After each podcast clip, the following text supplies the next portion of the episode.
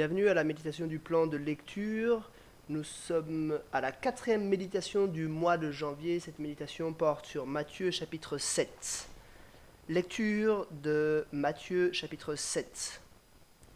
Ne jugez pas afin de ne pas être jugé, car on vous jugera de la même manière que vous avez jugé, et on utilisera pour vous la mesure dont vous vous serez servi.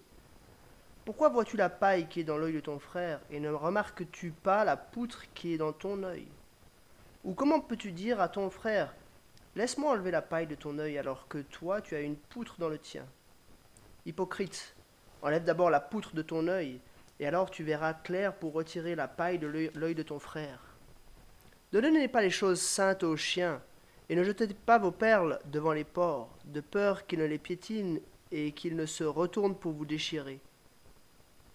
Demandez et l'on vous donnera. Cherchez et vous trouverez. Frappez et l'on vous ouvrira. En effet, toute personne qui demande reçoit, celui qui cherche trouve, et l'on ouvre à celui qui frappe. Qui parmi vous donnera une pierre à son fils s'il lui demande du pain? Ou s'il demande à un poisson, lui donnera-t-il un serpent? Si donc, mauvais comme vous l'êtes, vous savez donner de bonnes choses à vos enfants, votre Père céleste donnera d'autant plus volontiers de bonnes choses à ceux qui les lui demandent. Tout ce que vous voudriez que les hommes fassent pour vous, vous aussi, faites-le de même pour eux, car c'est ce qu'enseignent la loi et les prophètes. Entrez par la porte étroite. En effet, large est la porte, spacieux le chemin qui mène à la perdition, il y en a beaucoup qui entrent par là. Mais étroite est la porte, resserrez le chemin menant à la vie, et il y en a peu qui, qui les trouvent. Méfiez-vous des prétendus prophètes. Ils viennent à vous en vêtements de brebis, mais au-dedans ce sont des loups voraces. Vous le reconnaîtrez à leurs fruits.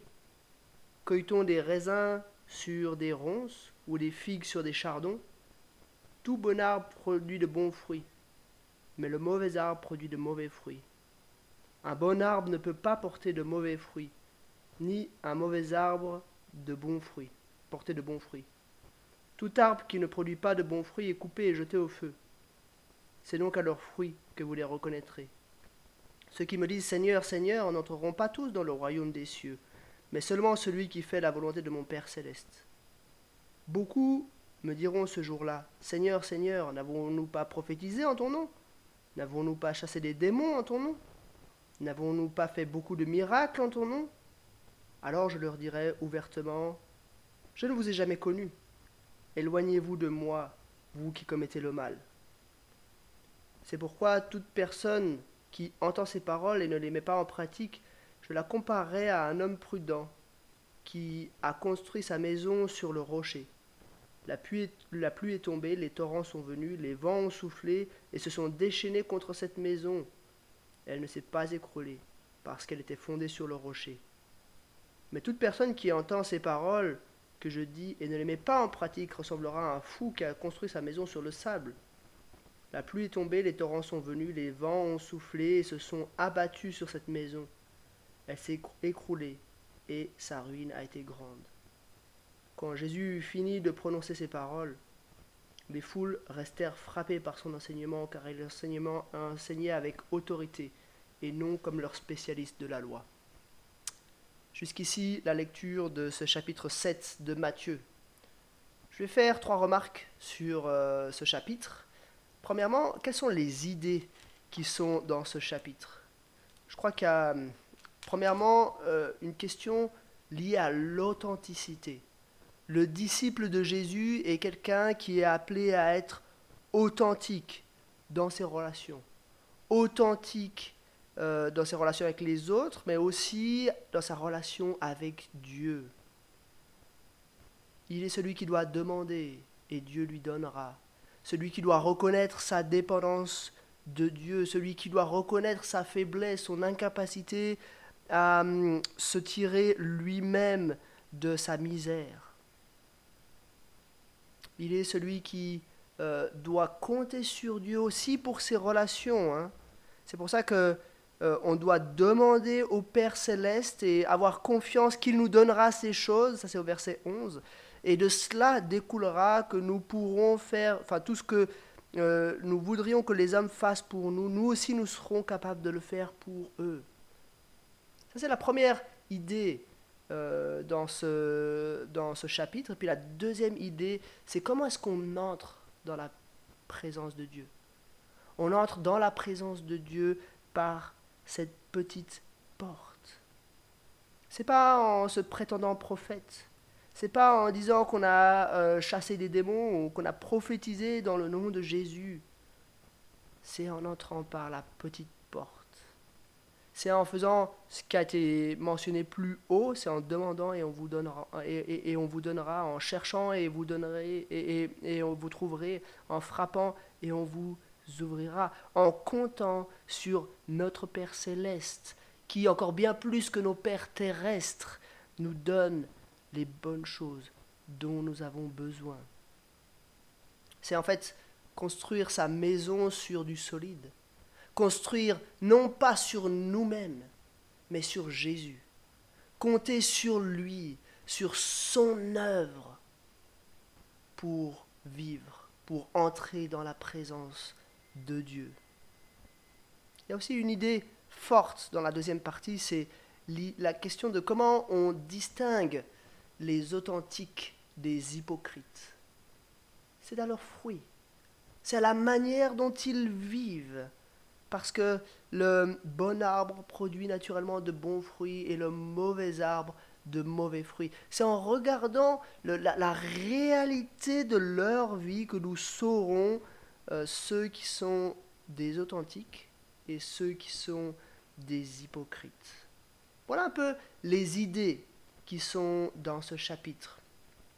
La deuxième chose que j'aimerais euh, relever dans ce chapitre, c'est justement la logique de l'évangile. L'évangile, c'est ce message qui nous dit de dépendre de Dieu, de demander et on nous donnera, de placer notre foi en Jésus et la justice qui nous est imputée. C'est ce message qui nous dit de chercher et vous trouverez.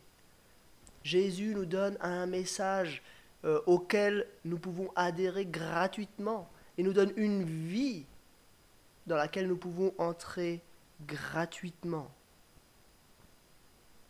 Frappez et on vous ouvrira. Comment est-ce qu'on entre sur ce chemin étroit En frappant et on nous ouvrira. Jésus a ouvert la porte. Jésus a, a initié le chemin. Il est celui par lequel nous pouvons entrer dans ce chemin étroit qui mène à Dieu. Entrez par la porte étroite. En effet, large est la porte, spacieux le chemin menant à la perdition, il y en a beaucoup qui entrent par là. Mais étroite est la porte. Resserrez le chemin qui mène à la vie, il y en a peu qui, le, qui les trouvent. C'est quoi ce chemin? C'est ce chemin de la dépendance à Jésus. C'est pas un, un chemin dur, c'est un chemin de dépendance. Et peu le trouvent. Peu entrent par là. La dernière remarque que j'aimerais faire, c'est une remarque sur mon caractère, parce que je remarque en, en, étudiant ce chapitre que bien souvent je construis ma maison sur du sable. Bien souvent je dis Seigneur, Seigneur, mais mon cœur n'y est pas. La dépendance de Dieu n'y est pas. Je ne suis pas ce, disciple authentique ce disciple pour lequel toutes ses pensées, toutes ses motivations sont orientées vers Dieu. Ce message, ce chapitre révèle mon caractère. Ce chapitre me montre que j'ai besoin de demander, de chercher, de frapper, et que Jésus est là, prêt à m'ouvrir, prêt à m'ouvrir ce chemin étroit. Et puis Matthieu termine hein, en disant que euh, la foule est frappée par l'enseignement. Pourquoi? Parce que Jésus lui enseigne avec autorité. Ce qu'il dit les bouleverse. Alors soyons nous aussi bouleversés. Ne nous contentons pas d'écouter ces paroles et de passer à autre chose, mais soyons bouleversés par l'autorité de Jésus qui est bien différente de l'autorité des spécialistes de la loi. Voilà trois remarques sur Matthieu chapitre 7. À demain pour un nouvel épisode.